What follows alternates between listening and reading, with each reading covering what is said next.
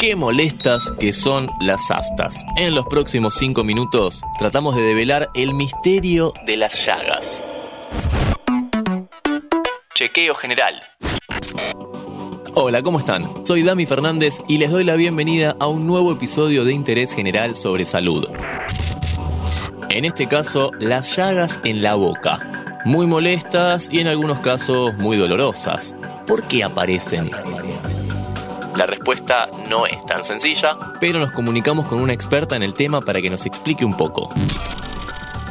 Mi nombre es Marisa Paz, soy odontóloga, profesora de la Cátedra de Estomatología 1 de la Facultad de Odontología de Rosario y trabajo en el servicio del Hospital Provincial de Rosario. Bienvenida Marisa a Interés General. Sabemos que tienen un aspecto feo, pero ¿se puede definir qué es una llaga? Cuando queremos definir qué es una llaga, podemos decir que son ulceraciones en la mucosa, son pérdidas de sustancia y que es una de las consultas más frecuentes de los pacientes. Y las llamadas técnicamente aftas son ulceraciones que afectan casi un 20% de la población. ¿Hay información sobre cómo se generan las llagas? Todavía no se conoce el origen. El origen es multifactorial y las aftas, o también llamadas estomatitis aftosas recidivantes, generalmente están relacionadas con antecedentes familiares. Podemos decir que en un 40% de los pacientes las aftas se manifiestan o en los hermanos o en los padres, con lo cual todavía no está comprobado, pero podrían llegar a tener un origen de tipo genético.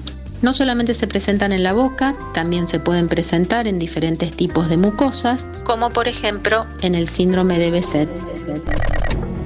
Marisa, ¿una llaga puede representar alguna otra cosa más importante? No todas las ulceraciones que parecen aftas son aftas. Hay numerosos tipos de lesiones similares que están relacionadas a otro tipo de enfermedades, que pueden ser enfermedades sistémicas o enfermedades de tipo virales o bacterianas o autoinmunes, que es muy importante realizar un estudio sistémico general para determinar el origen por el cual se encuentran estas ulceraciones en mucosa bucal.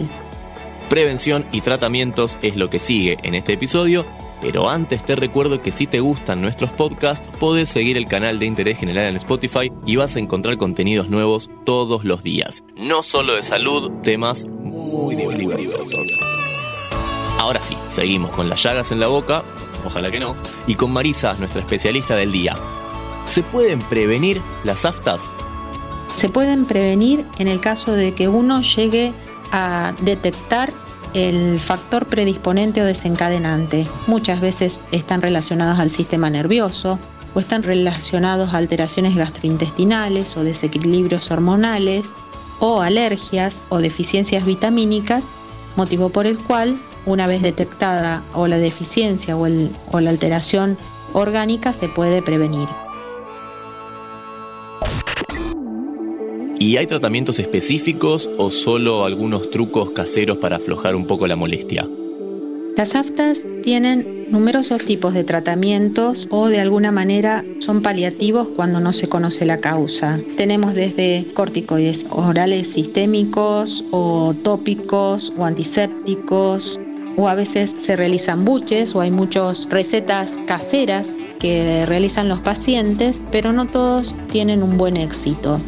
Mucho depende de la causa y el origen del afta. Sí se puede decir que últimamente lo que más se está desarrollando, se está utilizando, es el láser, la fotobiomodulación, para calmar inmediatamente el dolor y no solamente calma el dolor, disminuye la inflamación instantáneamente, sino que reduce la curación de las ulceraciones de los 7 días aproximadamente entre 2 y 4 días.